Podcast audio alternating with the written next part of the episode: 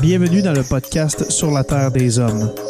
Pour profiter au maximum de l'expérience du podcast, prenez quelques minutes pour aimer notre page Facebook. Vous pouvez aussi nous suivre sur Twitter au Sur la Terre des Hommes podcast et sur Instagram au Sur la Terre des Hommes podcast. Si vous possédez un iPhone, prenez une minute pour nous laisser un avis. Ainsi, vous allez faire grimper le podcast dans le moteur de recherche. Finalement, si vous voulez encourager Sur la Terre des Hommes et obtenir des épisodes exclusifs, vous pouvez contribuer monétairement sur la plateforme patreon.com. P-A-T-R-E-O-N.com. Recherchez sur la Terre des Hommes et pour seulement 2 par mois, vous y aurez droit. Le podcast peut désormais débuter. Bienvenue sur la Terre des Hommes.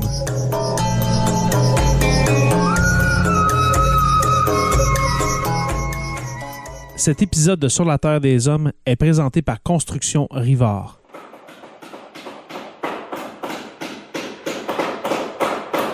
La rénovation et la construction, ça passe par la science du bâtiment et de vraies maisons éco-énergétiques. Un des seuls en Abitibi-Témiscamingue qui construit des maisons Novo Climat et Prénet Zéro. De la fondation à la finition d'escalier, ils font tout. Construction avec un S rivard.com ou contactez-les au 819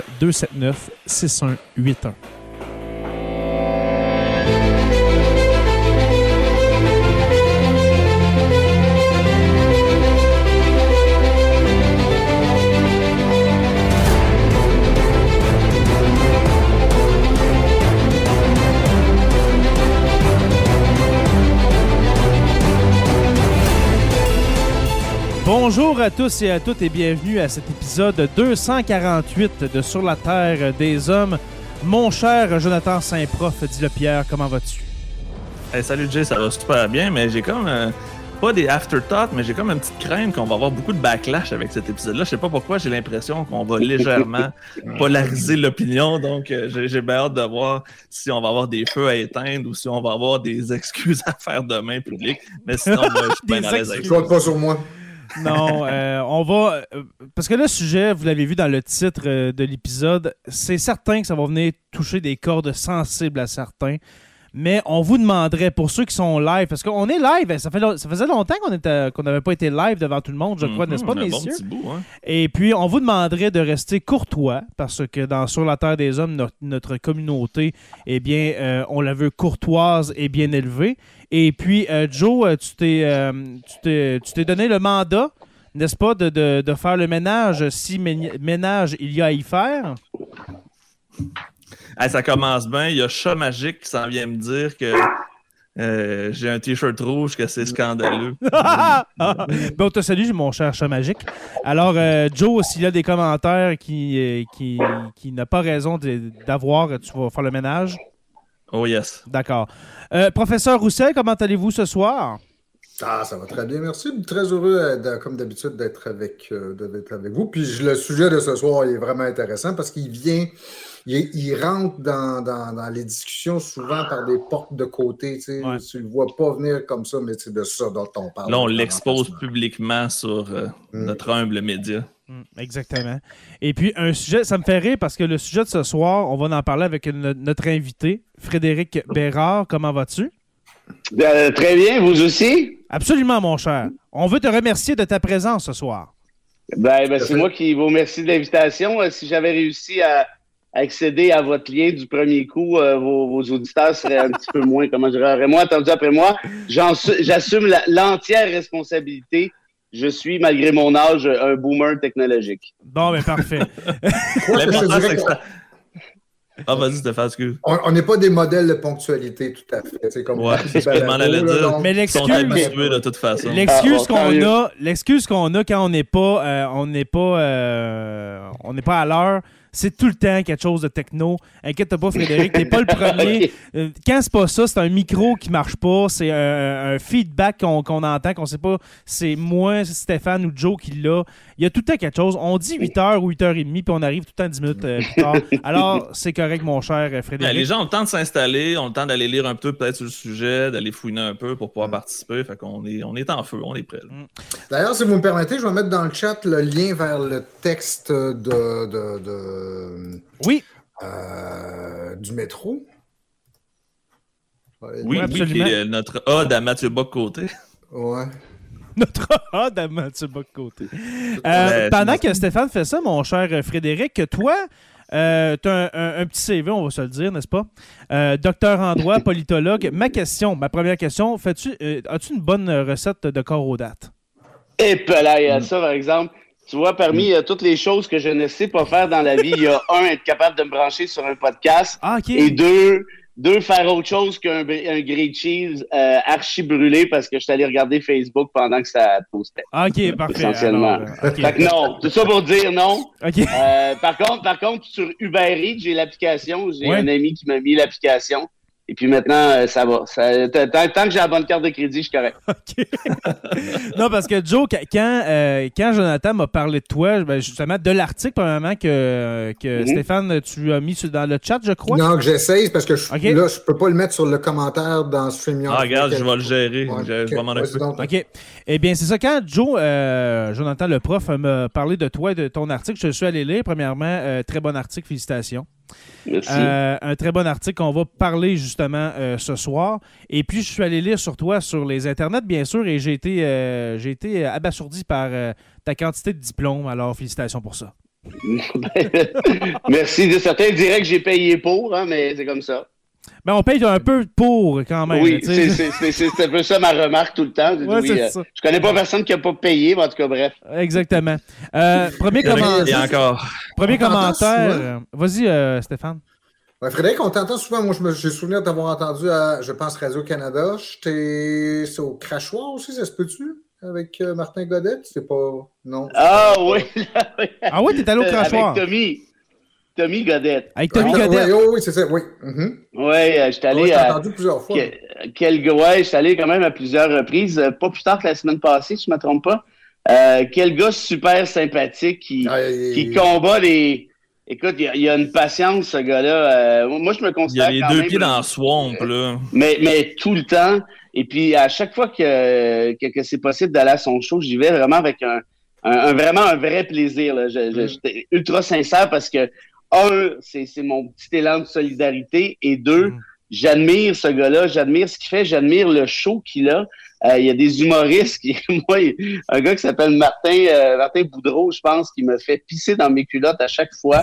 Euh, c'est vraiment, non, ils sont super sympathiques, ils ont le Mm. cœur à bonne place, euh, ils font ça pour les bonnes raisons. Puis honnêtement, aujourd'hui, euh, on peut parfois se, se, se questionner euh, et là-dessus. Puis, euh, puis non, franchement, cette espèce de mouvement de résistance que vous incarnez aussi, hein, en quelque sorte, euh, moi, je considère qu'il faut s'auto-encourager les uns les autres là, parce que, honnêtement, versus la vague euh, médiatique qu'on est en train de, de, de, de se prendre par la gueule, je pense qu'on n'a pas trop le choix de se contre tenir par la main. euh, contre l'Empire QMI, là, on n'a pas le choix de justement essayer de faire front commun, sinon on n'aura aucune chance de contre-attaquer ce, ce déferlement-là. Surtout cette semaine, là, on dirait que le Journal de Montréal nous a donné Mais le, matériel idéal pour faire un épisode. là, ça n'a aucun sens. mais le Journal de Montréal et je dirais même les, les, les médias en général, moi je, je suis plus, euh, mettons, Radio Cannes. Puis même à Radio Cannes, on, a- on parle de cette crainte-là. Mais avant, mais avant, je veux, euh, on vient de parler de Tommy Godette. Je veux euh, saluer Tommy, euh, que j'ai eu la chance de passer à un moment donné dans, dans 70%. Et Oui. puis, euh, je- on te salue, Tommy. On a déjà fait partie de la même maison de podcast, si on veut, à podcast.com. On te salue. Et puis, c'est vrai que Tommy, comme tu as dit, il a deux pieds dans le swamp. Et puis, euh, je ne serais pas capable de- d'assumer tout ce que Mm. Tommy euh, dénonce ou fait. Je serais pas capable de faire ça. Alors, Mhm. félicitations à toi, mon cher. C'est Euh, des gens qui s'intéressent, c'est- c'est son émission. En fait, il y a plusieurs émissions. C'est la chaîne Douteux TV. Quelqu'un Douteux mis dans TV. le chat. Douteux TV, les émissions comme le Mercronspi, euh, 70%, euh, le- l'addendum au Mercronspi. Il y, a, il y a beaucoup, beaucoup, beaucoup de matériel. Si vous voulez suivre moindrement la complosphère, c'est au Mercronspi que vous devez aller. Mm, Exact. Alors, euh, salut à la gang de Douteux, alors Douteux TV. Euh, mon cher Frédéric, euh, tu, peux, hey, ben, tu permets qu'on qu'on te, qu'on te tutoie ce soir? Ah ben, je, je t'en supplie. Ok, super. super. On te recevait, mon cher, pour venir parler d'un sujet que. On, on- on- on- on a parlé il y a deux semaines de ça. Le pire, c'est que on a parlé de faire ce sujet-là avant qu'il y ait la, la déferlante dans les médias sur le grand remplacement. Peux-tu nous décrire un peu c'est quoi au juste? Puis ça vient de où le grand remplacement? Pour ceux qui n'ont aucune idée et qui n'écoutent pas les nouvelles depuis, euh, depuis trois jours. Euh, oui, effectivement, je pense que c'est important de, discuter des racines. Hein. La, plus vieille émanation de cette théorie-là euh, émane du bon vieux Charles Maurras. Hein. On se rappellera que Bocoté l'avait euh, cité dans deux euh, manifestes lorsqu'il était conseiller au contenu du bloc du jeune, des, jeunes du bloc québécois, assez pour faire en sorte que Gilles Duceppe le, sac dehors, coup de pied aux fesses essentiellement, en disant c'est pas vrai qu'on va avoir des, euh, des, ici. On, sait que Moras c'était euh, un péténiste, c'était un, un, un pro-Vichy à fond la caisse, c'est un collabo, c'est ce qu'il était. Donc déjà de citer Moras à la base, je dis pas que je, que, je fais du mauvais Moras, mais de citer l'esprit de Moras, ouais, surtout quand le, titre d'un des manifestes c'était le problème immigrant. C'est-à-dire quand tu t'en vas euh, fouiller Moras, tu cours un peu après le troupe. Euh, je suis pas sûr moi que si aujourd'hui on essayait la même chose euh, Yves-François Blanchet botterait derrière euh, d'un jeune bloquiste de la même façon. Je pense que ça témoigne de l'évolution des 20 dernières années en quelque sorte. Et là, on se comprend bien, je, ne dis pas que Blanchet est un pro-Maurras, mais je dis simplement que Blanchet est clairement un pro-MBC, euh, en tout cas, avec tout ce que mhm, ça comporte. et, l'affaire de Maurras, c'était sans dire que c'était anecdotique, mais ça n'avait pas eu d'énormes répercussions. J'en parle juste là pour la, la généalogie de l'affaire euh, ou la question de la théorie en, gros guillemets du grand remplacement euh, et euh, s'est immiscé dans l'espace public. C'est même pas venu de quelqu'un qui fait de la science sociale, c'est pas venu d'un homme politique, c'est venu d'un écrivain, d'un romancier qui est encore en vie aujourd'hui, qui s'appelle Renaud Camus. Et moi, ça me fait mal à chaque fois que je prononce le mot Camus mm. et on est obligé de l'associer à un facho du genre. Euh, mais Renaud Camus, donc, c'est un romancier et lui a parti cette, thèse-là, cette théorie-là, qui est à l'effet que les peuples européens, blancs, par définition selon lui, allaient être grands remplacés d'ici quelques générations. Or, euh, quand on a posé la... Évidemment, évidemment c'est un romancier, on peut se dire, OK, est-ce qu'il déconne? Euh, est-ce qu'il fait un peu comme d'autres, qui essaie de provoquer, euh, ou il dit ce qu'il pense, ou peut-être qu'il fait comme Guy Nantel, puis il fait seulement du deuxième degré, puis il essaie de dénoncer ce qu'il dit. C'est pas vrai, ça, c'est une blague. Euh, ça, faudrait, si quelqu'un connaît Guy Nantel, parce que moi, il m'a bloqué, là, il m'appelle le petit curé woke, blablabla, je sais pas quoi. J'ai, j'ai, jamais écrit nulle part, mais à un moment donné, il est débarqué sur mon Twitter, il m'a dit, ah, un petit curé woke, fragile, puis il m'a flashé. Bon, ah. Bref, c'est pas trop ce que j'y ai fait, mais si quelqu'un est capable de le rejoindre, expliquez donc à Guy Nantel ceci. Quand tu veux faire du deuxième degré, si tu réclames du deuxième degré, puis des Deschamps, puis entre vous et moi, parenthèse, Yvon Deschamps doit vraiment être tanné hein, d'entendre des Guy Nantel puis des Peter McLeod se réclamer de lui et de son deuxième degré. Mm-hmm. Le deuxième degré, c'est quoi? C'est de dire quelque chose que tu penses pas pour le dénoncer. Bon, mais c'est pas ça qui fait Guy Nantel. En tout cas, je ferme la parenthèse de Guy Nantel, c'est pas vraiment intéressant de toute manière. Pour faire du deuxième degré, il faut avoir un premier degré. Et voilà, et, mm-hmm. voilà. Et pour Renaud Camus, je pense pas qu'on est dans le deuxième degré, on est clairement dans le premier, parce qu'une fois qu'il a été assailli de questions, parce qu'on lui a dit à l'époque, on parle de 2014-2015, sauf erreur, mais, mais Monsieur Camus, vous êtes complètement tombé sur la tête. Ça sort d'où ces folies-là? Avez-vous des chiffres? Avez-vous une mathématique derrière? Avez-vous certaines études? Avez-vous quelque chose? Il dit, j'ai pas besoin d'études, un peu comme Bernard Dranville, puis le troisième lien. J'ai juste à sortir dans la rue pour le remarquer. Ah. Wow! Il n'y a rien de plus fiable que ça. Là. Une méta-analyse, c'est rien comparé à ça. Et là, vous comprenez que, là, ça devient fascinant quand même, c'est qu'au début, tout le monde riait de lui ou presque, sauf, sauf évidemment les, plus fêlés de la gang. Euh, c'est une thèse complotiste, c'est une thèse raciste, c'est la thèse la plus raciste depuis la Deuxième Guerre. Mais là, le problème, c'est que c'est en train de faire son chemin. Hein? Il y a bien des choses qui... Et, c'est pour ça que je salue notamment les travaux de Tommy. Euh, je dis des travaux parce que oui, il y a une, il y a une manière humoristique, mais ce sont des travaux quand même. Euh, ce discours-là s'est immiscé tranquillement.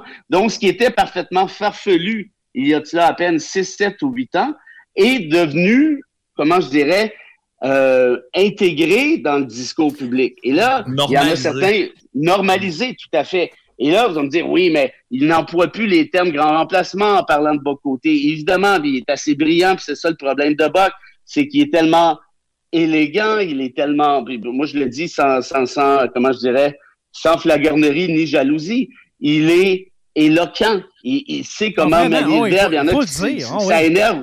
Moi, ça m'énerve pas du force, tout. en fait. Là. oui, mais tant mieux que quelqu'un soit éloquent. Le problème, c'est qu'il se sert de son éloquence pour passer des, des thèses qui sont, somme toute, encore aujourd'hui complotistes. Si vous allez lire un article dans le Figaro, que j'ai mis euh, notamment sur Twitter, mais ça circule partout là, de toute façon, l'article en question, c'est un article détaillé qui explique pourquoi la thèse du grand remplacement ne tient pas la route une seule seconde d'un point de vue mathématique. Ce n'est pas vrai. C'est pas proche d'être vrai. Ça sera pas proche d'être vrai non plus. Or, quand Bocoté parle justement ironiquement au Figaro dans une entrevue, un débat télévisé, machin, il nous dit ceci. D'ici la fin du siècle, les peuples, la les peuples historiques de l'Europe seront minoritaires dans leur propre pays. C'est exactement, mot pour mot, la théorie du grand remplacement sans les termes grand remplacement. Hmm. C'est exactement ce que c'est. Parce que ça passe mieux. Ben oui, ben évidemment. Il, il est juste, ben c'est ça le problème. Il est pas con. Puis Il va pas admettre que, mais, mais si tu me dis la même chose, quand bien même tu n'emploies pas les mêmes termes, ça change quoi au final? Et là, c'est évidemment la panique, la panique, attention, c'est réglé. Et quand il parle de peuple historique européen, pensez-y deux secondes. C'est qui ça, les peuples historiques européens? Les blancs C'est les, catholiques. ben, les blancs, aux catholiques ou euh, aux protestants, mais ce sont nécessairement des blancs. Or, Mhm. dans quelle immigration ils visent ici? Essentiellement l'immigration maghrébine, nécessairement, qui est Exactement. francophone la majorité du temps, surtout si on parle de Qui est colonisé, qui immigrent en surtout, France. c'est- c'est quand même les Français qui sont allés les coloniser. Donc, euh, c'est peut-être normal que ces gens-là aient un lien d'appartenance avec la France s'ils ont été sous la domination pendant si longtemps. tu sais. Mhm. Mais, mais- Ah. mais voilà, et, et puis il y en a même qui étaient français à l'époque de l'Algérie aussi, ne l'oublions pas. Ouais. Euh, et donc, ces gens-là, par définition, grand remplaceraient les peuples historiques. Donc, on parle vraiment d'une question de couleur. Or, j'espère qu'on va être assez honnête pour référer ici à la race et non pas à autre chose. On a un commentaire. vraiment- Juste un Ouais, instant. vas-y, Stéphane. vas-y, Ju- On a un commentaire de Simon Ferland qui dit, euh, dans, le fond, qui vient résumer, il s'exprime Mhm. bien, c'est une grosse partie du problème, ce qui aveugle les fans. C'est vrai que quelqu'un là qui, comment je dirais ça, quelqu'un qui a pas beaucoup de vocabulaire, ok, qui écoute Mathieu Boccoté, ben, euh, il va se dire, Aïe, il a de l'air de savoir de quoi il parle. Regarde les mots qu'il utilise, là. Regarde le- Euh, sa syntaxe. Ben, le meilleur, parfaite. est- le- le me- quand tu parles de, de, de, de personnes qui n'ont pas beaucoup de vo- vocabulaire et qui s'impressionnent de bas côté, hein, la première personne qui me vient en tête, moi, c'est François Legault. C'est exactement ce que je m'en. Oh! Non, mais qui est allé vanter son livre, mais je veux dire, mais c'est passé du vent. puis- Pas, pas juste une fois, pas juste une fois, Frédéric. Plusieurs fois, on a vu sur les médias sociaux euh, François Legault avec un livre de Mathieu, Mathieu Bocoté vanter les, les propos et puis, et puis les, euh, les théories, si on veut, de Mathieu Bocoté, etc. Là, je sais pas si euh, je sais pas si François Legault se vanterait vraiment de lire du Bocoté avec euh, qu'est-ce qui se passe cette semaine avec euh, toutes les, les affaires Ben là, ça fait, ça fait une couple de, de, de, de chroniques euh, que Bocoté lance ici et là. Ouais. Euh, puis puis il m- il m'accuse sans me nommer. là, Il dit Ah, des chroniques diffamatoires à mon endroit. Puis il y en a écrit une autre Ah, on, on m'accuse du grand remplacement, blablabla. On peut pas discuter des Mais- idées, mais- on tombe mais- Ah oui, c'est sûr. Mais c'est parce que moi, là, je, je fais pas le procès de bas côté de manière générale, vous remarquez ça. Là. Il y en a qui le trouvent trop ci, trop ça.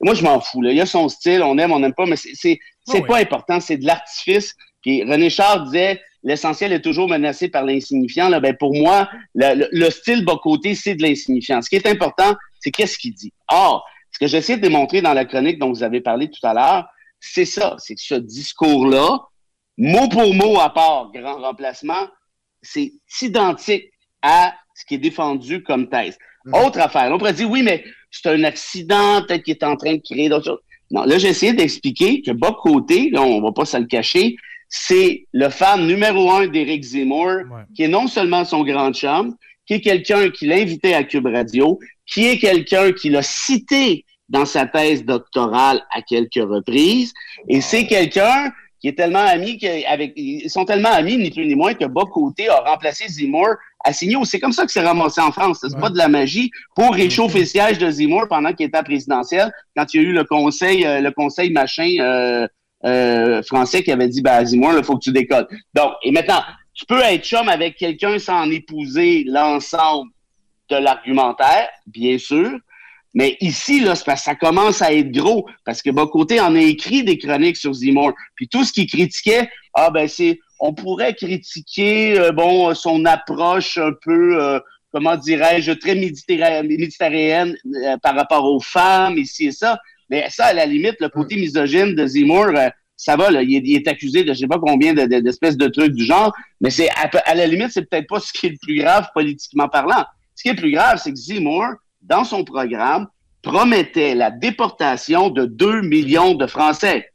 OK, ça, vous allez me dire, c'est pas raciste, ça, de déporter des gens? Déporter des millions de gens. On entend ça en, 40, là, tu sais. y, compris, ceux qui ont déjà la nationalité française. Oui, oui. Et puis là, attention. Oui, oui. Puis là, ça va plus loin que ça. On refuse les allocations hein, à tous ceux et celles qui ne sont pas naturalisés, machin, machin. On refuse des trucs. On préfère, euh, euh, on réserve les logements aux Français, faut pas dire de souche. Euh, on empêche Écoute, on empêche quiconque d'avoir un prénom autre que français. Hmm. Et là, quand t'es rendu là, là, c'est allô le fascisme, là. T'es rendu, tu veux choisir les prénoms du monde, c'est quoi, tu vas leur donner une liste? Puis le pire là-dedans, moi, ça me fait rire à chaque fois. Le gars s'appelle Eric Zemmour. Mm. Zemmour, c'est un Algérien, c'est un juif hmm. algérien. Mm. Youhou! Et il est même allé jusqu'à remettre en question l'affaire Dreyfus, en disant probablement que Dreyfus était coupable pour ce. Je dis, mais c'est parce que c'est n'importe quoi, là. C'est-à-dire, on est, ce gars-là, c'est un malade. Et ce que j'essayais d'expliquer dans la chronique avec une tonne de citations de Zemmour et une tonne de citations de bas côté qui en Zemmour, c'est que ce gars-là, c'est un fasciste. C'est ça qu'il est. La seule chose qu'il a réussi à faire au final, c'est rendre Marine Le Pen fréquentable. Exactement. il, a, tassé l'extrême droite un peu vers le centre. on en est là. Donc, moi, que, je, puis là, bas côté dit ah, essaies de, de me barrer de la sphère publique. Regarde, j'essaye rien, là, OK? Donne-moi pas ce pouvoir-là. Mais, mais sache ceci. Tu as des propos absolument conspirationnistes et racistes. Mais tu les enrobes de manière tellement spectaculaire et pour pas dire succulente pour plusieurs, qu'il y en a qui n'y voient que du feu. Mais si on, on, ramène ça au jeu de base, tu dis la même affaire que Renaud Camus, que Eric Zemmour à plusieurs points de vue. Puis pendant que j'y pense, là, J'aimerais bien ça, puis s'il nous écoute, parce que ça serait genre à nous écouter, là, bas côté. Ouais, tu écoutes, Mathieu, moi j'aimerais ça avoir une petite chronique pour me dire qu'est-ce que tu penses du droit à l'avortement? Qu'est-ce que tu penses du, de l'aide de, de l'aide médicale à mourir? Qu'est-ce que tu penses des mariages entre conjoints de même sexe? Qu'est-ce que tu penses de la peine de mort? Aurais-tu le courage de nous écrire une chronique là-dessus pour nous dire clairement ce que tu penses sur ces quatre sujets-là? Parce que moi, plus je les regarde aller, là, certains de Québécois, dont bas côté, ce sont des services de traduction pour les Ron DeSantis, là. C'est tout ce que c'est, là. Mhm. Aussitôt qu'il y a une panique morale, c'est woke, paf, sont là. C'est drag queen, paf, sont là. Sur le racisme systémique, paf, sont là. C'est exactement la même affaire, mais en français. Trouves-tu, trouves-tu Frédéric, que. Là, je veux pas rentrer dans TVA nous. c'est, c'est pas des vraies nouvelles, mais trouves-tu que TVA, depuis, je dirais, le début de la pandémie, c'est pire qu'avant? Plus sensationnaliste, plus euh, euh, justement, plus euh, pas théorie du complot, mais plus à, plus à droite. Mm. Comment tu vois TVA? une question comme ça, c'était pas dans le ben, je le sais, mais comment tu y vois? Ben, regarde, dénoncer mon conflit d'intérêts, moi j'ai travaillé à TVA de 2000. 12 à 2000, euh, ben, l'année passée, 2022, en fait. Euh, OK, OK. Mais si tu sens pas à l'aise de répondre, c'est correct. Non, non, mais je me sens tout à fait à l'aise parce que OK, OK, non, mais euh, c'est ça, j'étais à l'émission de Denis Lévesque pendant 10 ans, je fais des débats. Denis, c'est mon ami, je l'aime beaucoup. et, et, je pensais qu'on faisait quelque chose d'intelligent. Je sais qu'on peut critiquer l'émission de Denis Lévesque pour plusieurs affaires, mais en ce qui me concerne, c'était toujours une manière euh, comment je te dirais, intelligente et intéressante de discuter peut-être devant un autre auditoire. Fait que moi, là-dessus, j'ai absolument rien à dire. Ça, c'est un. Et pendant la pandémie, je me rappelle très bien, Denis a dit, moi, c'est pas vrai, je vais pas commencer à inviter des complotistes puis à jouer là-dedans. C'est des maudites folies. Je veux rien savoir de ça. Donc, moi, ma couverture de TVA est quand même relativement limitée, restreinte, dans l'optique où je me base beaucoup sur ce qui se passait à ce show-là.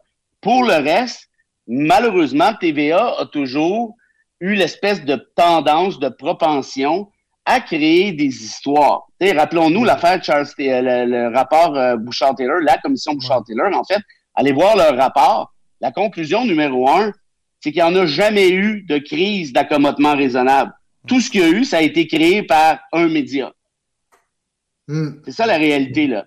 Euh, là, on l'a oublié, là, mais toutes les histoires de, de vite givrées au YMCA, la cabane à sucre euh, avec des musulmans, euh, bon, tout ça d'espèces de niaiseries épouvantables, puis l'autre gorlot d'Hérouville avec son code de vie parce qu'il a vu une femme se faire, euh, se faire euh, dilapider chez Xerox à Laval, en tout cas Ouais. des affaires maintenant stratosphériques. Et là, moi, je les vois aller cette semaine. C'est la théorie du grand remplacement essentiellement, mais je vais avoir une réserve là-dessus. J'y reviendrai plus tard. Et là, la, la 1 d'aujourd'hui, à prévoir un, un, un déferlement de réfugiés avec la face d'un gars tout croche, euh, la bédaine à l'air, là, clairement, il s'en vient nous manger ou il s'en vient euh, essayer de magasiner au Carrefour Laval en parlant une autre langue que le français. Donc, là, je veux dire, attends une minute, là, mettons-nous à la place des gens qui... qui- TVA a 44% de part de marché. C'est énorme. Hmm. Journal de Montréal, c'est même pas proche des autres journaux. Or, si à chaque jour, tu as une portion considérable de la population qui se fait dire en pleine face, tu vas te faire manger par les immigrants, les réfugiés sont illégaux, la femme voilée, c'est la première étape, la deuxième, c'est ta petite fille, ben ça se pourrait qu'à un moment donné, il y en a qui commencent à paniquer. Puis si vous regardez, puis moi j'étudie beaucoup l'espèce de message médiatique, j'étudie beaucoup le- le- comment je dirais, les répercussions du message médiatique sur la règle de droit. S'il n'y a pas de commission Bouchard-Taylor, en fait, s'il n'y a pas d'Hérouville, il n'y a pas de Bouchard-Taylor. S'il n'y a pas de Bouchard-Taylor, il n'y a pas de charte des valeurs. S'il n'y a pas de charte des valeurs, il n'y a pas de loi 21. C'est pas plus compliqué que ça. Il n'y a jamais eu Faire des de valeurs, crise. Pauline aurait peut-être été plus longtemps au pouvoir aussi. Oui, probablement. Possible. là, on le voit avec la loi 21. hein. Moi, je, dénonce mon conflit d'intérêt. Je la conteste, je suis avocat, je la conteste, la loi 21. On est devant la cour d'appel, on attend la décision. Pourquoi? Parce qu'elle est inconstitutionnelle, à mon avis, pour X, Y raison. Je ne rentrerai pas dans les technicalités. Mais tout ça pour dire que là, on voit que les appuis de la loi 21 fondent. On a déjà été dans le 70 et quelques. Là, on est rendu à peine plus de 50% Pourquoi? Parce que les gens n'entendent plus parler. Mm. Puis tout à coup, ah ben, pff, OK, ben moi, euh, Fatima, je sais pas. C'est je plus la nouvelle du là. jour. hein. Voilà, là, la nouvelle du jour, c'est les woke, le sexe de Monsieur Patate, le fils de Superman qui est bisexuel, la petite sirène qui est noire, les, les drag queens, Ouais. les, les chocolats M&M qui sont lesbiennes, et j'en passe. Mais ce qui est assez paniquant avec tout parce qu'en relisant ton texte, puis je renvoie les auditeurs, les auditrices à aller le lire, tu donnes des chiffres, en fait, tu, non, tu te réfères à, à des sources qui donnent des chiffres pour la France. où on- dans- dans- 67% des Français adhéreraient à cette idée-là. Au Ouais. Québec, ce serait, au Canada, pardon, ce serait le Canada au Québec. J'ai 37 en tête. Euh, Pour Ouais. le Canada au Québec, là. Je- ouais, ça. il va c'est- conservateur, c'est affolant. un sur trois, tu sais. Non, mais euh, je suis pas, je- comme- les, comme les chiffres, je suis convaincu, le, le Canada, c'est 37 Quand même. C'est du, du monde à la messe, là. Mhm. Mais ça, ça, Mais- vient de, mais- ça vient de où, Frédéric? Ça, ça- ça vient de, de- des, mé- des médias trad- traditionnels? Ça vient de- d'Internet? Ça, ça euh. vient de YouTube? C'est- Ça vient de où, ça? De- parce que moi, Moi, il me j'ai- semble, a 5 ans, j'entendais pas ça, le, le grand remplacement. On va se faire remplacer. Euh, le Québec va se faire, comme tu as dit, on va se faire inonder d'immigrants, puis il n'y aura plus de blancs. Euh, on parlera plus français dans d'ici 2100. Ça vient de où, cette panique-là du grand remplacement? Ça vient du rapport du RAM dans les années 1800. Mais- On dirait que c'est- J'ai l'impression, c'est ça que j'enseigne présentement à mes jeunes. Je leur parle justement de la crainte de se faire assimiler du rapport du RAM.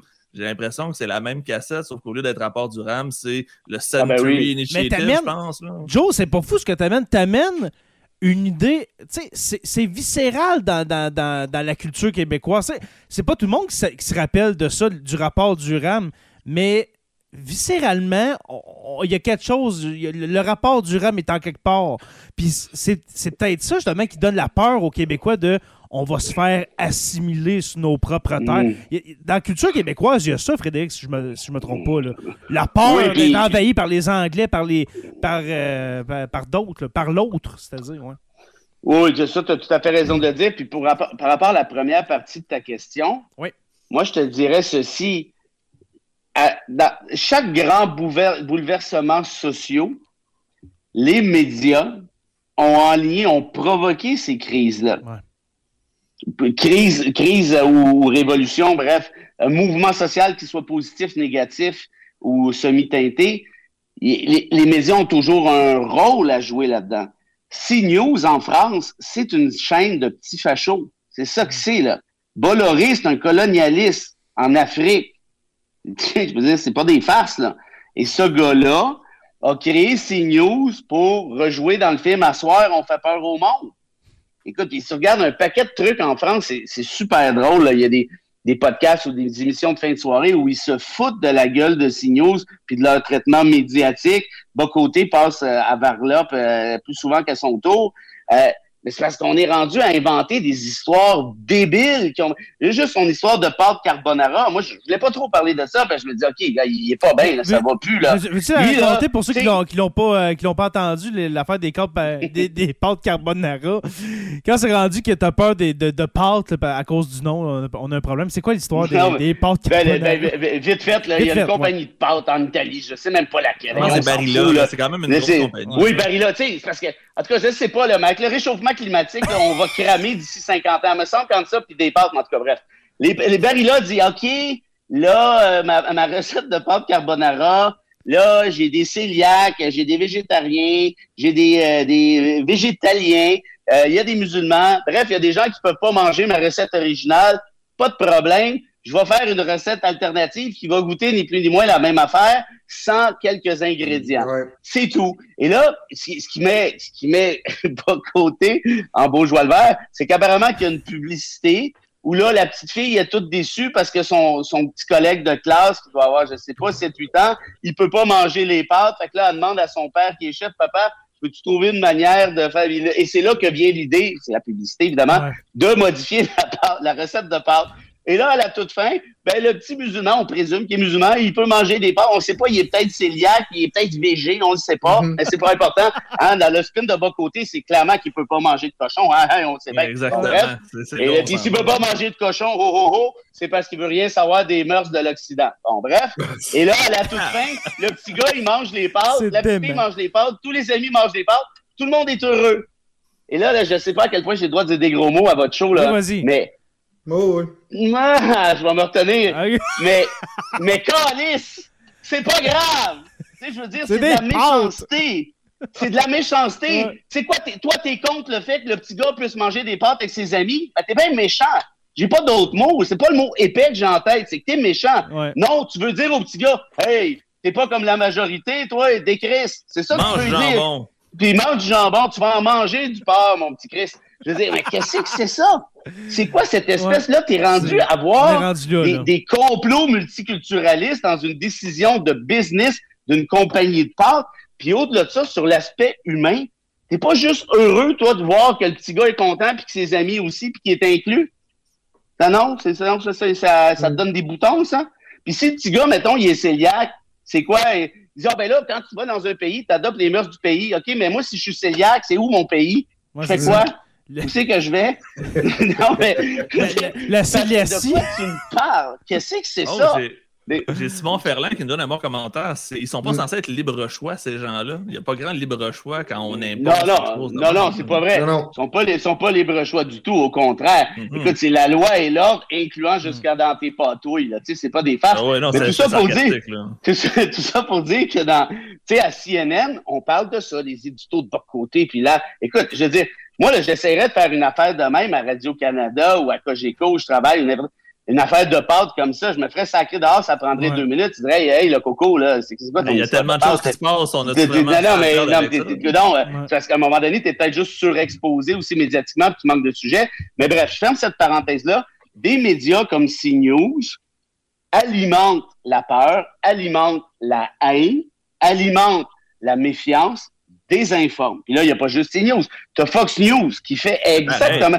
Tu sais, CNews, là, c'est une version cheap de Fox News.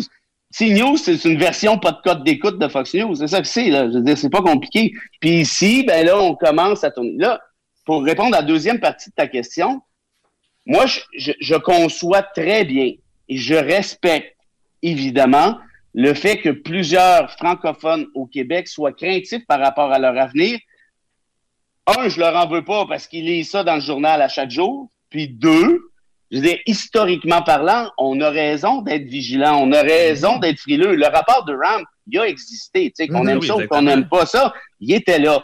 Or, par contre, moi, ce que j'aime pas, c'est que là, on trafique les chiffres, on présente ça de toutes sortes de manières. Et il y a une étude qui est sortie aujourd'hui d'un gars qui s'appelle Jean-Pierre Corbeil, il est prof à l'Université Laval, et il dit ce que je dis depuis une bonne dizaine d'années maintenant, en fait, depuis 5-6 ans. Moi, j'ai fait ma thèse de doctorat sur les droits linguistiques des francophones au Québec, des francophones hors Québec. Et là-dessus, ce que je disais, c'est que le, le facteur de la langue parlée à la maison ne devrait pas être celui qui est important pour savoir si le français décline. Parce qu'évidemment qu'avec des immigrants, ils vont bien parler la langue qu'ils voudront, ils parleront Mhm. l'espagnol, ils parleront l'anglais, ils parleront tagalo. Qu'est-ce que vous voulez que ça me fasse?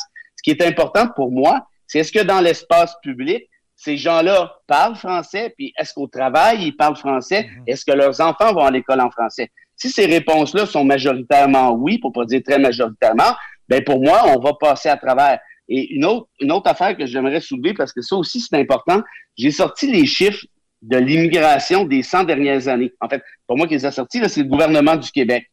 Ben, vous allez peut-être être étonné de savoir qu'en 1913-1914, le Québec avait accueilli 80 000 immigrants, c'est-à-dire plus qu'aujourd'hui, alors qu'il était, alors qu'il était à peine un million de francophones. On avait à peine un million de francophones au début du siècle. On est rendu 7,5 millions.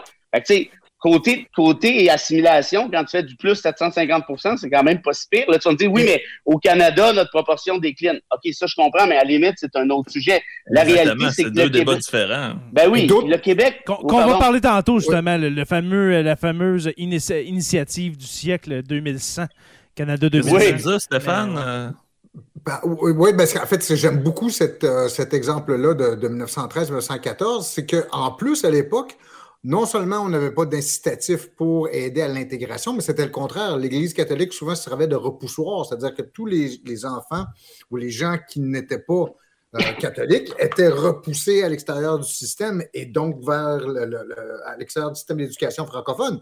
Donc, c'était vraiment pas optimal, si tu veux, pour euh, intégrer. Non. Il n'y avait aucune mesure de francisation, c'est vrai, dans ce temps-là. Non, là, non, non, c'est c'était- le contraire. Il n'y avait pas de les loi, allophones allaient en anglais. il y avait pas de loi Ouais. 22, Tu pas de, pas de loi euh, 101, rien. là. Excuse-moi, vas-y, Frédéric.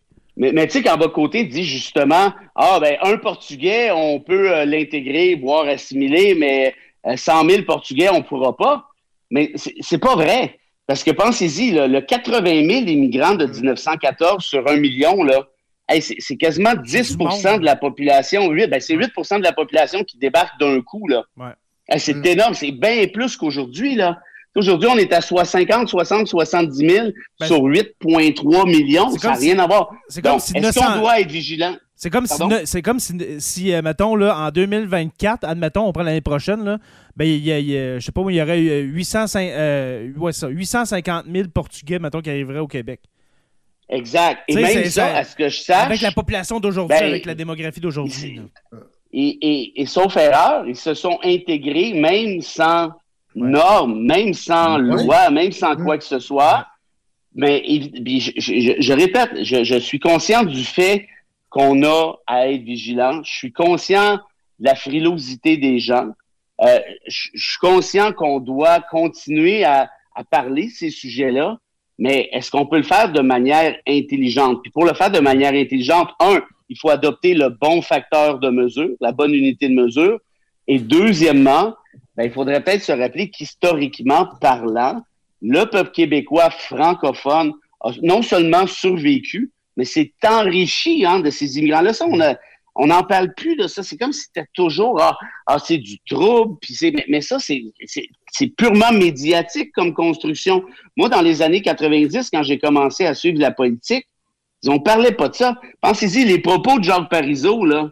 Hein, au fond, on a perdu à cause de quoi? L'argent, les votes ethniques. Ouais. Aujourd'hui, il dirait ça, là, puis euh, il y a personne qui voit à peu près qui verrait un problème.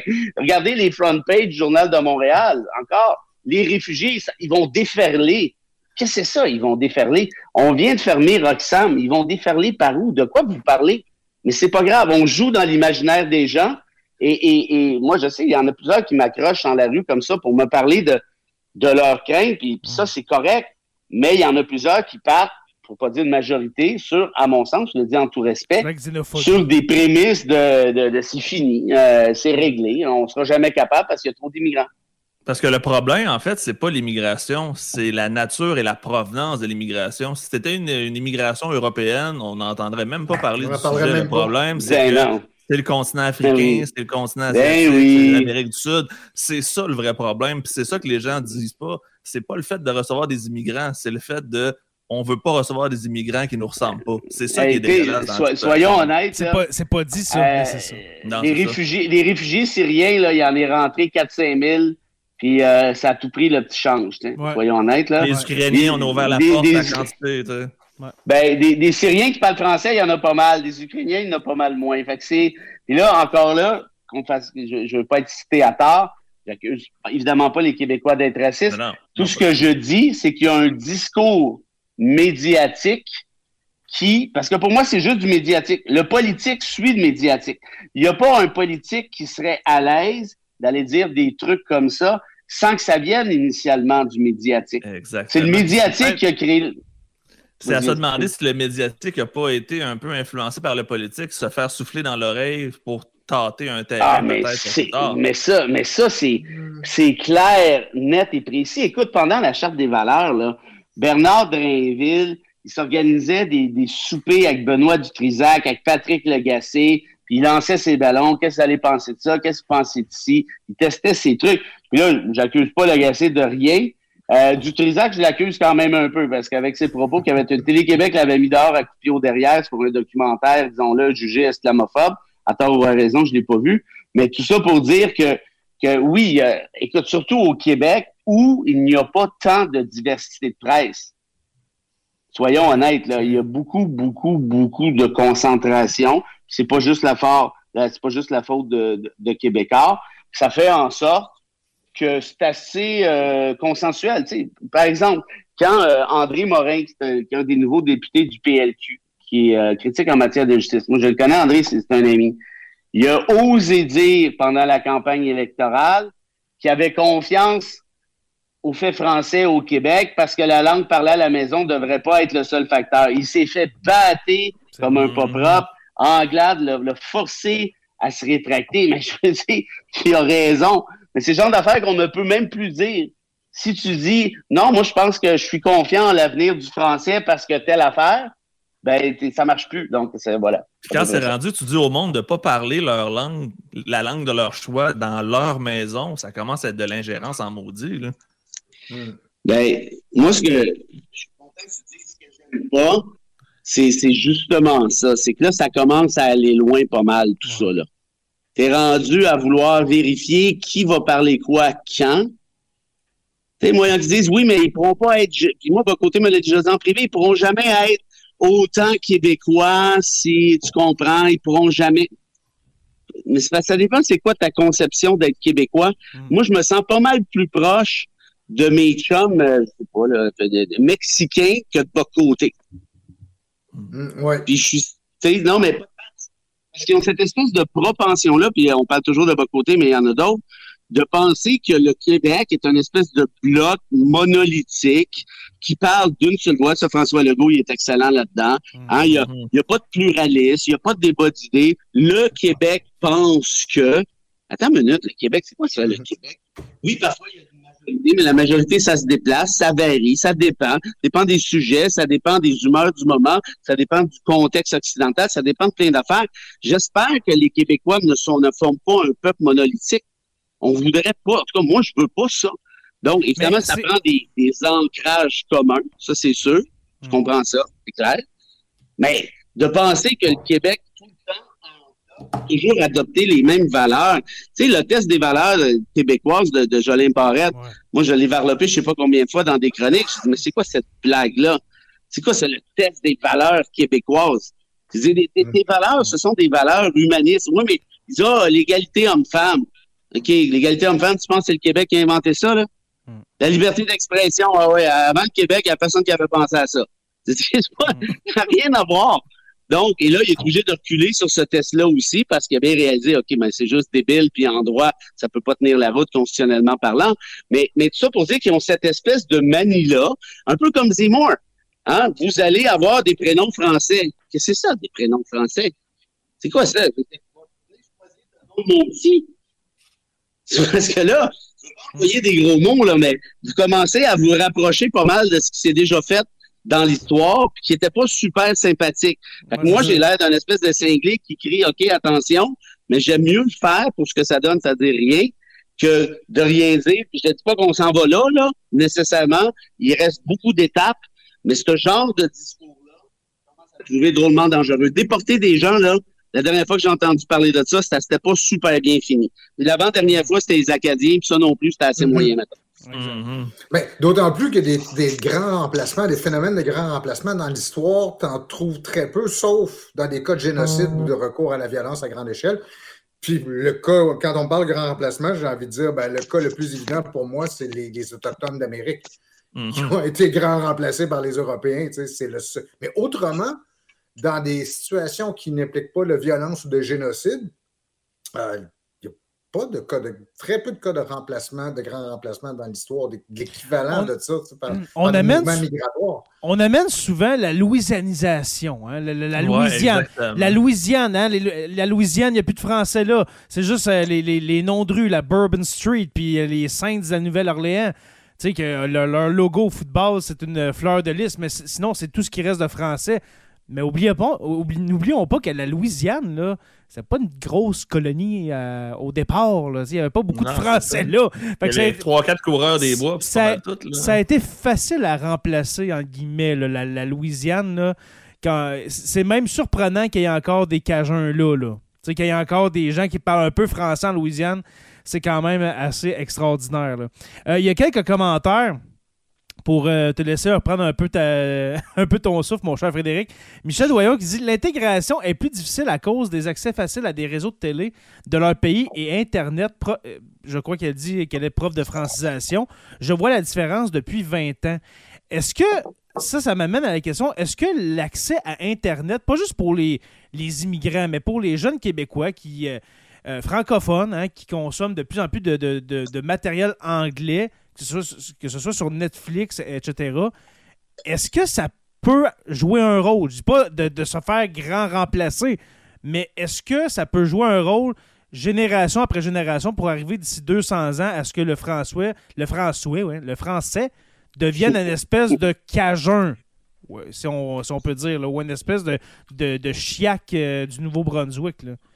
ben, premièrement, je remercie Madame euh, Oui. pour, euh, pour Merci, son intervention. Là, elle est prof d'intégration, donc très nécessairement, elle s'y connaît beaucoup mieux que moi, le côté euh, fléau, obstacle euh, Mhm. et tout. Euh, une fois qu'on a dit ça, par contre, ben, ben, en fait, je, je suis d'accord avec elle, je, je, je, m'en remets à elle, mais à mon sens, le danger du fait français pour le fait français au Québec, arrêtons de toujours viser les immigrants, c'est beaucoup trop facile. Exactement.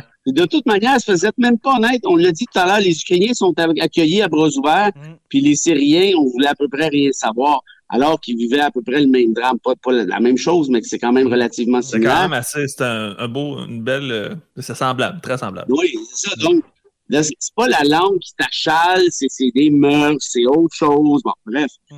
Euh, moi, quand on regarde les Netflix, les Crave, les, euh, l'Internet de manière générale, Ouais. Pour moi, c'est que, la- écoute, on a accès à une tonne de produits culturels autres que francophone. Chose qu'on n'avait pas, en tout cas pas dans mon temps, ça c'est certain. Euh, ça, c'est bien évident qu'il y a une force d'attraction qui est spectaculaire, particulièrement, pas, pas exclusivement, mais particulièrement chez les jeunes. Ça, c'est sûr, c'est clair. Or, euh, que, que ce soit le cas aussi pour les immigrants, évidemment, je ne le nie pas, mais c'est surtout peut-être le cas, en tout cas au moins autant le cas pour les jeunes Québécois francophones qui, somme toute, sont exposés à une variété épouvantable de produits. Tant mieux ou tant pis, je ne sais pas. Mais ce que je sais, par contre, c'est qu'à force d'adopter un discours qui est tout le temps négatif, qui est tout le temps défensif, qui est tout le temps exclusif, qui est tout le temps attention, attention des immigrants, là, là, là, là, le français en péril, hein, la, la une sur Montréal, Bombardier, euh, Ottawa veut nous assimiler, euh, c'est la fin du monde. Ben moi, si j'étais un jeune Québécois francophone de 16, 17, 18, 19 ans, je sais pas, moi, je trouve, je trouve pas ça si excitant, votre cause, honnêtement. Là. Mm. Vous me parlez tout le temps là, comme si c'était fini. Bon, ben si généraux en avant disent aux soldats en arrière, hey, c'est fini, oubliez ça, pourquoi j'irai au bat? Je vais aller écouter de l'anglais, puis ça finit là. En d'autres termes, il n'y a rien, il n'y a pas de mesure, euh, comment je dirais, autres que coercitives qui sont discutées. Tu sais, dans, dans la loi 96, on en a beaucoup parlé, mais c'est toujours des mesures de on va envoyer la police de la langue, on va perquisitionner sans mandat, tu es obligé de faire ci, tu es obligé de faire ça. Et une langue d'une culture, quand même, tu tires sa fleur, elle va pas pousser plus vite. Faut que tu la Mhm. cultives, faut que tu lui donnes l'amour, faut que tu l'arroses, faut que tu jases. C'est long, mais c'est quand même pas mal la meilleure manière. Moi, pourquoi j'aime le français? C'est parce que depuis que j'ai l'âge de 3-4 ans, euh, mes grands-parents m'achetaient des livres, m'envoyaient à la bibliothèque municipale de Mont-Laurier, puis je passais mes journées là à lire. Un amant comme beaucoup d'autres, je suis loin d'être le seul, évidemment, un amant fini du français, de ses tournures de phrases, de sa richesse. Mais c'est parce que j'ai été exposé à ça. Mhm. Il n'y a jamais personne qui me dit à Mont-Laurier, tu es obligé de parler français parce que ça va mal finir. Mm. Mais si je m'étais fait dire ça à 16 ans, il y a des chances qu'avec ma tête de cochon, j'ai fait l'inverse. Donc, est-ce qu'on est capable de ramener une espèce de discours plus positif, Ouais. particulièrement chez les jeunes, puis faire de la vente de nos produits culturels québécois francophones? Mhm. Il y a de la magie qui se fait ici. Tu sais, par exemple, quand Leonard Cohen, qui est, pas un francophone initialement, mais qui parlait un très bon français, quand il a fait la reprise de, euh, de la manique de l'art, comment ça se fait qu'on a à peu près jamais entendu parler de ça, mais c'est un bijou international. Les gens capotent à l'échelle internationale sur cette chanson-là, reprise par Cohen, qui l'a mondialisée, disons-le. On n'a jamais parlé de ça, ou à peu près. Ben non, parce qu'il y a, un- y a nom un peu il y a un nom dire, anglais. Il y a un nom anglais, c'est pour ça. on va parler un mille- million de fois plus de, de la, la, la, la, la serveuse de 18 ans euh, chez Rubens qui a dit euh, Sorry, I don't speak French parce qu'elle débarque de Vancouver parce que dans deux jours, elle commence à McGill. Puis comme il y a une pénurie de main-d'œuvre, Rubens l'a embarqué puis il dit Écoute, essaie d'apprendre le français parce que là, ça va aller mieux, puis c'est tout, puis c'est ça. Est-ce qu'on est capable de juste parler un peu plus de positif? Moi, je pense que oui. Puis il y en a plein de belles histoires. Mais aussi dans les arguments qui, qui font que, tu sais, même une on peut tous le vivre dans une expérience personnelle, c'est que quand on parle de, de- de ces mouvements migratoires, on pense toujours à la première génération.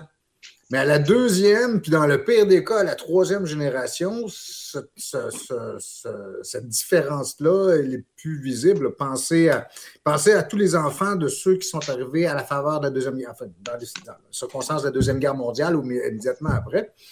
On voit plus. Il n'y a plus de différence culturelle qu'on- pense à dans la- l'accent ou dans le, tu sais. Qu'on pense aux, aux milliers d'I- d'Italiens qui sont venus après la Deuxième Guerre mondiale, là. Mhm. Euh, les petits-enfants de, de ces gens-là, c'est. Tu sais, euh, un exemple. Sont, autant, on, on questionne pas leur québécoisité, Mm. mettons. Ben non, mais c'est ça, tu sais, un exemple. Moi, je. je- Ben, les Irlandais, les. Irlandais, tu sais, Ouais. on a tous des, des- des Irlandais dans, dans- dans notre, euh, dans notre généalogie. on oublie, là, mais- mais le Québec a eu trois premiers ministres irlandais. c'est vrai? Avec des, C'est avec vrai? des noms irlandais, ouais. Ouais.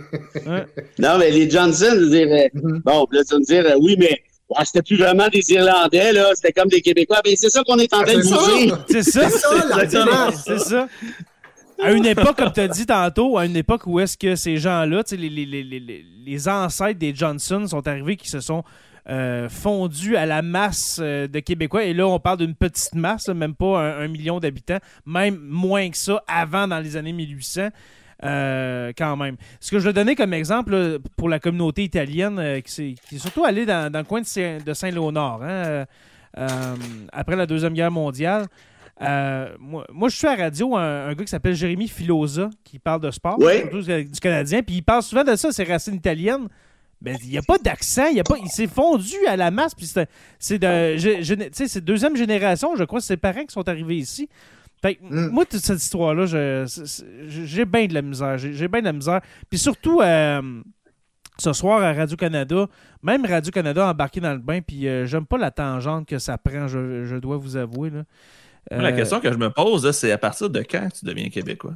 Tu sais, si on suit leur logique, a- y a-tu un- une ligne à franchir? Y a-tu une étape? Faut-tu que tu, tu chantes du euh, euh, je, je me le Jean du pays, puis qu'après Jean ça, du Gilles Vigneault, puis, shooter euh, de sirop d'érable? C'est quoi? C'est ça, j'allais dire, avec une ceinture fléchée.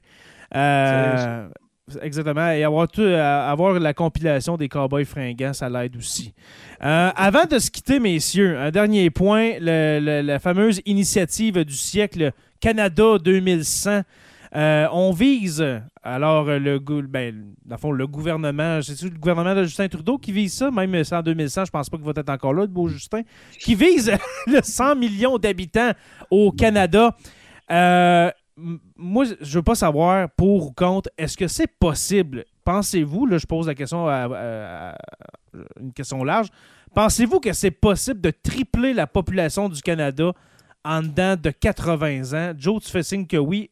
Pourquoi? Oui, parce que la planète va cramer de toute façon. Ceux qui vivent sur l'équateur présentement, ils n'auront pas le choix. En Inde, présentement, l'asphalte à fond tellement il fait chaud. Il va y avoir des enjeux beaucoup plus importants que ce qu'on voit actuellement. Fait que les problèmes de dans 100 ans ne sont pas ceux mm-hmm. d'aujourd'hui. Mm-hmm. Donc, on ne peut pas juger qu'est-ce qui va se passer plus tard parce qu'on ne sera pas là de un, on ne sera pas dans leurs souliers, puis on n'aura pas la réalité parce que présentement, on vit dans le meilleur moment qu'il n'y a jamais eu, parce qu'à partir de demain, ça va toujours être de pire en pire et tous les jours jusqu'à la fin de notre existence, surtout au niveau climatique. c'est sûr qu'il va y avoir des enjeux à ce niveau-là. Puis le Canada va être un refuge parce que géographiquement parlant, on est bien placé. On a de l'eau potable aussi. Ça, c'est un autre sujet quand même qu'on oublie. 3% de l'eau potable sur Terre. 3% euh, en fait, non, c'est 25% de 3% excusez. Il y a 3% d'eau potable sur Terre, 25% du 3% est au Canada. Donc, on va être. Euh, on va avoir beaucoup d'amis éventuellement, mais que la planète crame et soit asséchée. Ça, c'est basé, sur, basé sur l'hypothèse que les, le, plus, c'est-à-dire que les changements climatiques vont permettre une occupation du des terres au nord. Parce qu'actuellement, on est, le, Canada, on est tous coincés le long de la frontière américaine. Mm-hmm. non, c'est vraiment d'occuper le nord. C'est ça, mais est-ce que ça va être possible? Je, sais pas. On aurait tendance à spontanément dire oui. Mais 2100, ben, euh, ça va être... En 2100, là, ça va être le climat. Euh, mettons, je, prends la baie James, là, ça va ressembler au climat qu'on a ici en Abitibi-Témiscamingue. Et non, ce n'est pas vrai. on n'a plus de neige ici en Abitibi. Bon, OK? Je vais mettre ça au clair. Euh, Frédéric, toi, 2100, 100 millions d'habitants, est-ce que c'est possible? Est-ce qu'on va monter de, quasiment 70 millions d'habitants en dedans de 80 ans? Bien, il y, a plusieurs petites choses à dire là-dessus. Premièrement, c'est pas une politique officielle du gouvernement Trudeau. Non, non, non, non, c'est ça. C'est une initiative. Et, l'autre affaire, le think tank en question, l'initiative du siècle, machin, c'est un think tank de droite qui dit essentiellement si le Canada veut demeurer compétitif à l'échelle internationale d'un point de vue commercial, économique et autres, de, selon nos expectatives, ça prendrait une masse critique de 100 millions de citoyens. OK. Bon. OK. C'est parce que là, en, 77 ans, là, il y a pas mal de gouvernements qui vont passer. On peut changer d'idée à, à, multiples reprises. Ce, ce, lobby-là, qui, qui peut-être fait des pressions quelconques, mais essayez pas de me faire croire qu'ils font des pressions, parce que ça, c'est le Bloc québécois qui jouait là-dessus. Ah là, c'est hum. le grand capital, le complot, puis là, ils font ça pour encourager le capitalisme. Évidemment, c'est un think tank de droite, là. Mais vous n'allez pas me faire croire qu'ils pensent récolter les profits de ce qui va se passer dans 77 ans quand même, là, en ces deux minutes. L'autre affaire, j'ai regardé les chiffres juste pour le plaisir de... Dans les années... En 1950, tout juste, le Canada comportait 14 millions d'habitants. On est rendu à 37, 38. Environ. Ouais. Fait que, je veux dire, probablement que, même sans immigration, ben, peut-être pas à l'immigration zéro, mais avec une immigration, disons, normale, entre guillemets, on va néanmoins taper le 100 millions si ça, se, si ça continue comme ça. Quand je vous parlais tout à l'heure de 1913, 1914, ben, c'était du 1 pour 1. C'était un bébé pour un immigrant, essentiellement. Mm-hmm. Ça devrait être encore ni plus ni moins les chiffres, là, sauf erreur, ce qui amènerait le Canada à faire un 104 millions. Donc, ça pour dire que moi, je comprends qu'on s'inquiète de deux choses. OK, mais là, si ça entre, est-ce qu'on va être capable de franciser ces gens-là? Je pense que l'histoire nous a démontré que oui, on est capable, particulièrement depuis la loi 101, hein, vous l'avez dit tout à l'heure, ces jeunes-là, moi j'enseigne à la Fac de droit de l'Université de Montréal, J'enseigne en français, puis il y en a, je sais pas, moi, 25, 30, 35, peut-être 40% qui sont des enfants d'immigrants, mais tout se passe en français, puis il y en a peut-être deux, trois, quatre qui en arrachent la première session, les premiers cours, puis après, ça va. Là, une langue, ça s'apprend. Il ne faudrait pas oublier ça aussi. Là. À un moment donné, là, c'est parce que on est capable d'apprendre ce qui est la, la, la, langue principale de l'endroit où on imite. C'est comme ça que ça marche habituellement. Et la loi 101 va dans ce sens-là.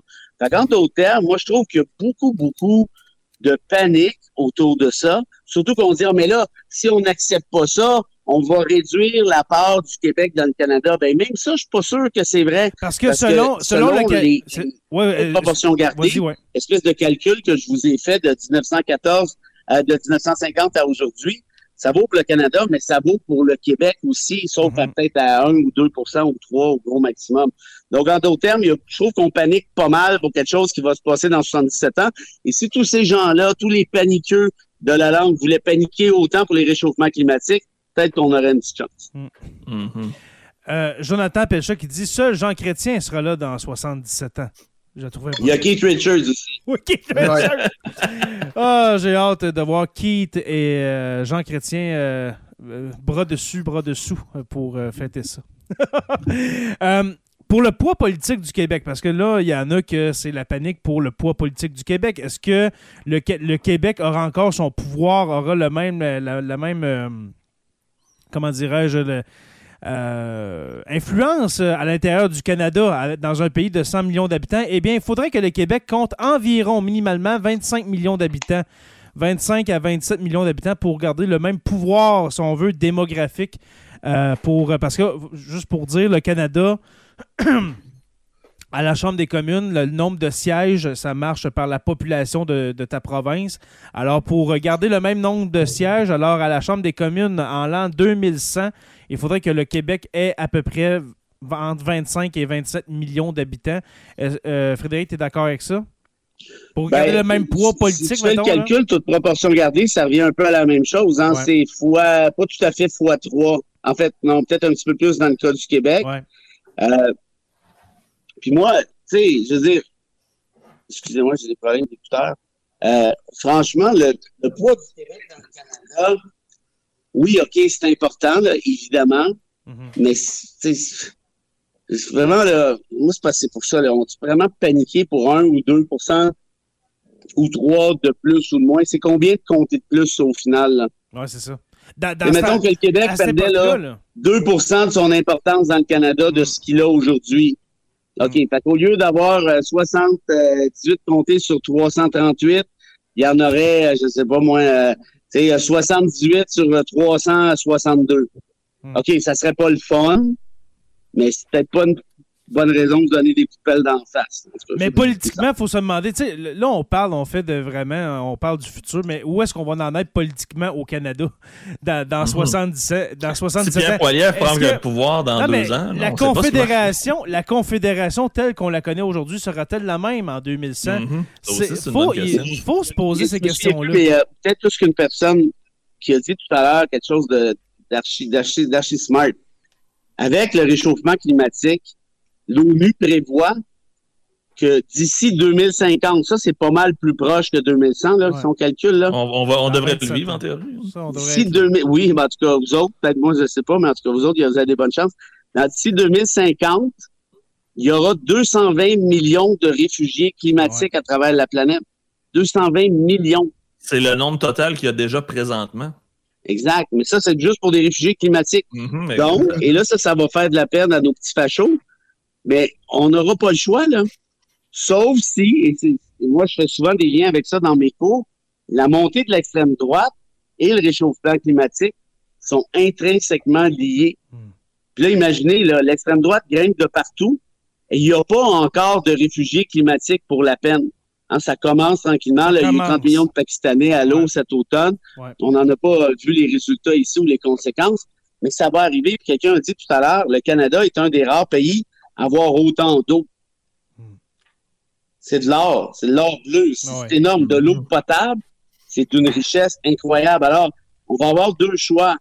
Soit qu'on tente de fermer les frontières avec ce que ça va donner, ou on essaie d'adopter une approche plus humaniste. Puis une affaire qui est sûre, c'est que les États-Unis, quand ils n'auront plus d'eau, puis quand South Beach va être à flotte, idem pour Manhattan, et qu'ils décident de rentrer au Canada par les Grands Lacs en passant par le Manitoba, ben j'ai bien l'impression, moi, qu'ils vont rentrer par le Manitoba si ça leur tente de rentrer par le Manitoba. Puis probablement que l'Alberta va leur ouvrir la porte si on voit ce qui se passe présentement. Fait que je serais pas étonné non Ouais, les, ouais, les Radio X aussi, souvent.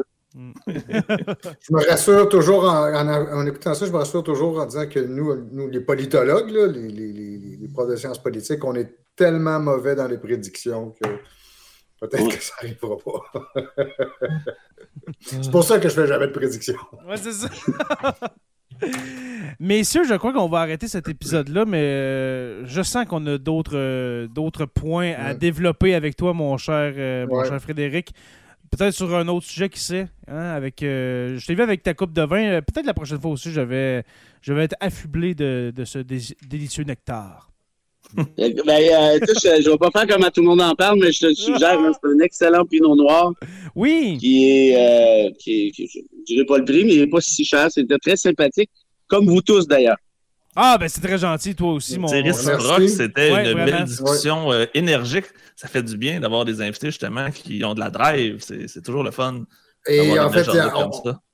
Quand on finit ces émissions-là, on a toujours le sentiment de dire, tu sais, euh, j'aurais mieux, j'aurais voulu qu'on ça, j'aurais voulu qu'on creuse tel autre aspect, il y a tellement d'autres trucs Ah, qu'on voulu certain. poser comme question, tu sais. euh. Ouais.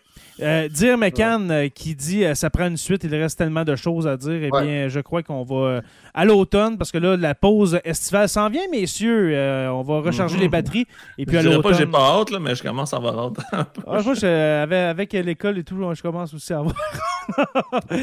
Alors, euh, merci Je peux pas beaucoup. vous faire chier, mais moi, je ma session est terminée. Ouais, toi, Mes- t'as mes fini, ouais, c'est ça. rentrées, On, tout ça, on veut pas entendre ça. Euh, Frédéric Bérard, merci beaucoup de ta participation à Sur la Terre des Hommes. C'était très apprécié.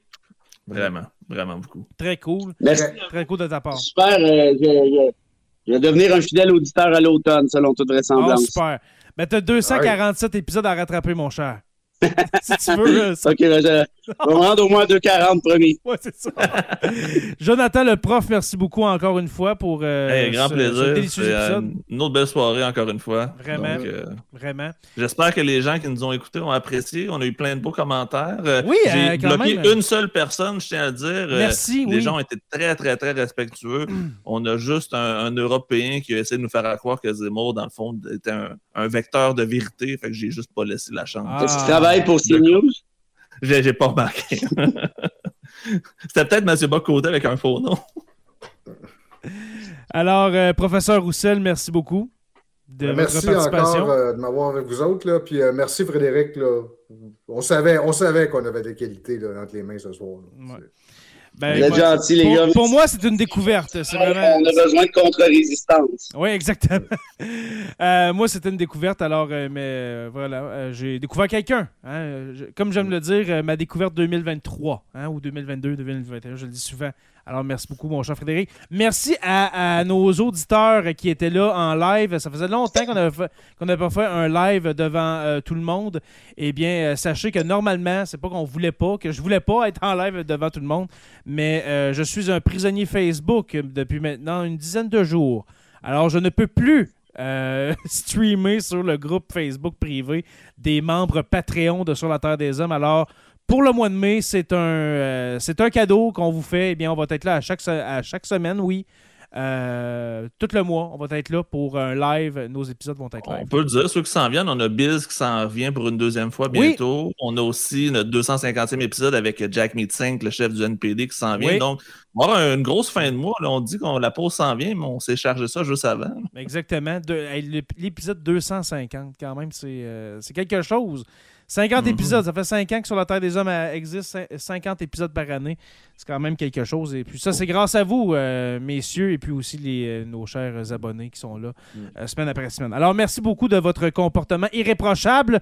Euh, les gens dans le chat, merci aux abonnés de suivre Sur la Terre des Hommes. Je vous rappelle qu'on est disponible en podcast. hein. À la base, on est, oui, on est sur YouTube, mais sur la Terre des Hommes, c'est un podcast. Alors, on est disponible sur Apple Podcast, Spotify, euh, Google Podcast et toutes les bonnes plateformes de, de balado-diffusion, n'est-ce pas? Merci à nos membres Patreon, les curieux stagiaires, historiens, euh, nos, euh, oui, les érudits et orateurs. Construction avec un S, Rivard de Rouen-Noranda et puis le miel Habitémis. Le seul miel qui n'est pas remplaçable. Alors, je vous invite. Il l'a travaillé depuis longtemps, celle-là. Non, j'ai juste pensé en disant, mais la vitamine, c'est ça le pire. Euh, mais qu'est-ce qui est pensé, par exemple, c'est la chanson pour terminer l'épisode. Ça, je ne l'ai pas oublié. Je vous invite à rejoindre la page Facebook Sur la Terre des Hommes euh, podcast et puis Sur la Terre des Hommes, la communauté, pour venir discuter avec nous, car elles ne sont pas barrées, ne sont pas en prison Facebook. Euh, Sur la Terre des Hommes est une présentation des éditions Derniers Mots. N'oubliez pas qu'à tous les jours, nous écrivons l'histoire et on se laisse sur une mélodie, un grand remplacement hein, que j'ai entendu dans le crachoir dans leur épisode à eux, 205, euh, 248. Un grand remplacement de voix, c'est fait par euh, intelligence artificielle. C'est Michael Jackson qui chante euh, une chanson des bébés. Alors, vous, allez, le- vous allez la voir en podcast. Je ne peux pas la mettre sur YouTube parce que j'ai peur de me faire striker. Alors, voilà. Alors, Michael Jackson, vous entendez les premières notes. Michael Jackson qui chante Les bébés. Alors, à la semaine prochaine, tout le monde. On parle souvent toute la nuit et on voit à nous et nos vies un peu beaucoup. Je rentre, je te laisse avec lui. Ton image me suit laissée un peu beaucoup.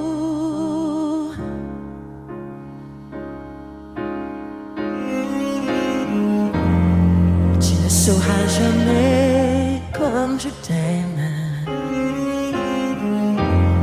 Tu ne sauras jamais pourquoi je souris quand tu ris. Quand je vois briller tes yeux gris. Pourquoi je rougis quand il t'embrasse? Je t'aime, tu ne le sauras jamais.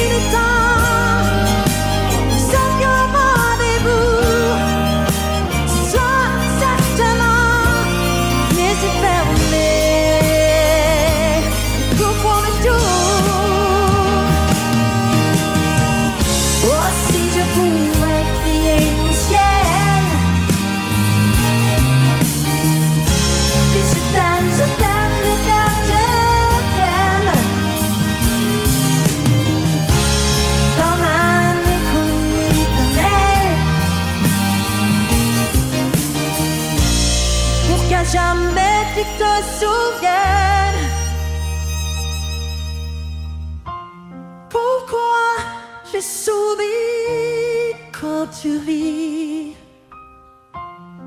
Quand je vois briller tes yeux Pourquoi je rougis quand il t'embrasse Je t'aime et t'aimerai à jamais